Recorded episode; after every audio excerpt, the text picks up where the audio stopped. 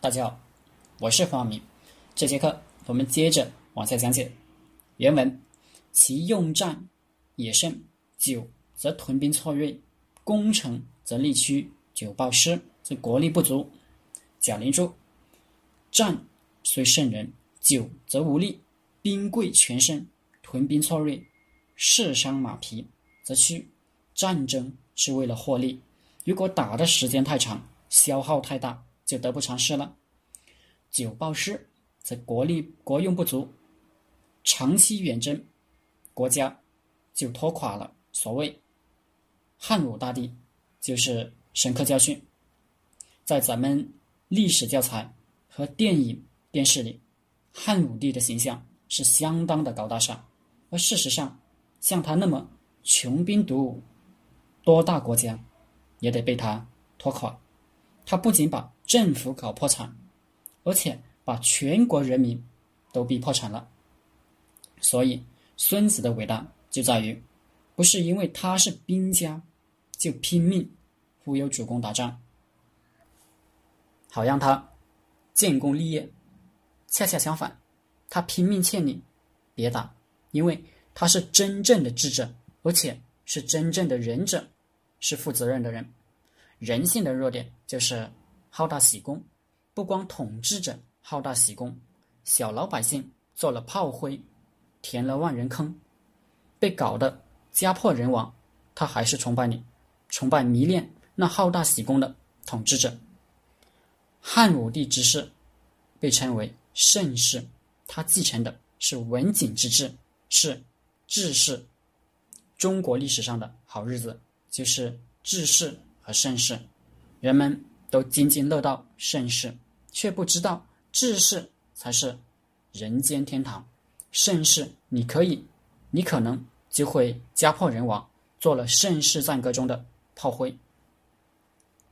治世是什么呢？就是休养生息，税收极低，达到三十税一差不多，贸易关税、过路费、过桥费全部没有。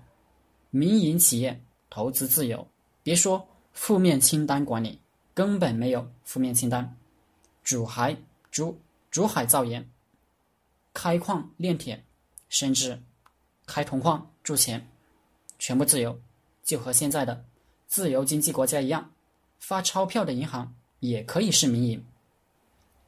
文景之治和唐太宗的贞观之治就是这样的知识。简单说，知识就是自由和自治社会，小政府不干预民间文化、经济和生活，法无禁止皆可为，而那法禁止的东西极少，比刘邦的约法三章多不了几条。这样休养生息，民间活力空前释放，社会财富迅速增加。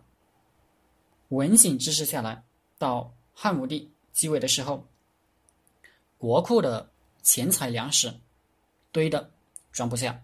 史书上说，甩钱的绳子都烂了，钱还没地方花，他就开始找地方花了。民犯强悍者，虽远不必诛。现在，愤青们说起这句话，还饱含热泪和激情，可不知道这句话的背后。是从政府到民间的全国破产。汉武帝年年穷兵黩武，开疆扩土，国库很快空了，他就开始搞国营企业。所谓“盐铁论”，盐家家要吃吧，由中央垄断，民间不许经营。农业社会，家家都要镰刀、锄头吧，央企垄断。开矿炼铁，民间不许经营。中国有央企垄断国计民生，形成第二税务局的制度，发端于春秋时齐国的管子，固化于汉武帝，一直到今天，吃盐还是央企垄断。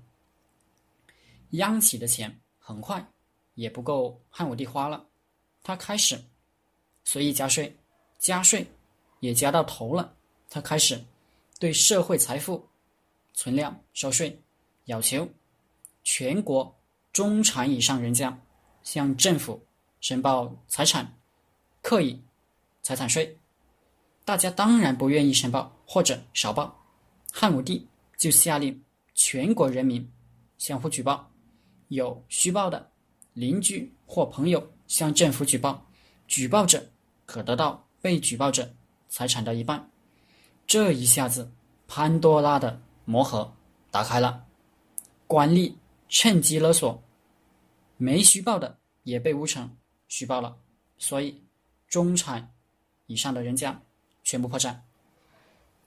到汉武帝晚年，国家快玩不下去了，空前巨大的政治压力，让他给全国人民写了检讨。朕继位以来。所谓狂悖，使天下愁苦，不可追悔。自今世有伤害百姓、糜费天下者，是罢之。这就是中国历史上第一份帝王罪己诏，轮台罪己诏。好了，这节课就和大家分享到这里，谢谢大家。